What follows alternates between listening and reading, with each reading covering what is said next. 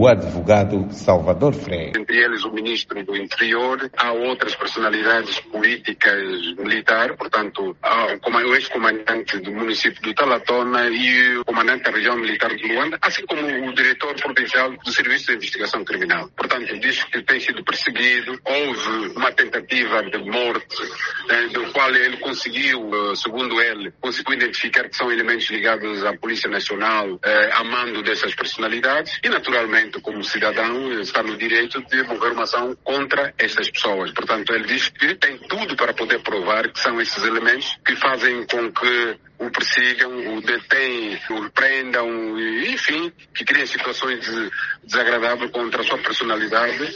E nesta ordem de ideias, ele moveu uma ação junto do, do, da DNAP eh, para que essas pessoas possam responder das acusações que ele moveu contra eh, essas personalidades ou essa individualidade políticas militares. O diretor da empresa Conda Marta, que encabeça os camponeses, Tenente Coronel Daniel Neto, explica as razões da queixa contra o ministro do Interior, Eugênio Laburinho, Francisco Ribas, comandante provincial da Polícia Nacional em Luanda, Joaquim Osvaldo Dadinho do Rosário, à data dos factos, comandante da Corporação no Talatona e João Mufuma, comandante da esquadra da polícia da Vila Quiaché. Tenente-General Antônio Ribeiro Letal, vice-procurador da Força Armada. O vice-procurador da Força Armada, por sua vez, decidiu arquivar o processo, nem notificou os lesados, nem a mim pessoalmente porque foi ele que iniciou a defender essas entidades, por ter falsificado um mandato meu de abuso do poder de usurpação de imóvel alheio, um caso meramente civil. Depois de ser detido, fizeram outro mandato de condução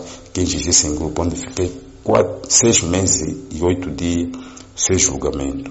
Depois de estar em liberdade, fui detido seis meses no ciclo anda, também sem solução. A terceira vez fiquei quatro meses na comarca de Viana, também o caso não foi a julgamento. Para além das detenções dos, dos trabalhadores constantemente, com o último destaque as detenções das camponesas em mês de dezembro, que também o caso não foi a julgamento, até idosas de 90 anos. Por isso, desta vez, pedimos ao digno Procurador da República no sentido de acompanhar este processo, para de facto se cumprir a orientação do Presidente da República que ninguém tão rico demais que não pode ser punido e ninguém tão pobre demais que não pode ser defendido. A Voz da América tentou o contato com o ministro do Interior, Eugênio Laborinho, e o seu gabinete de comunicação e imagem, mas sem sucesso. Coque Mukuta, Luanda.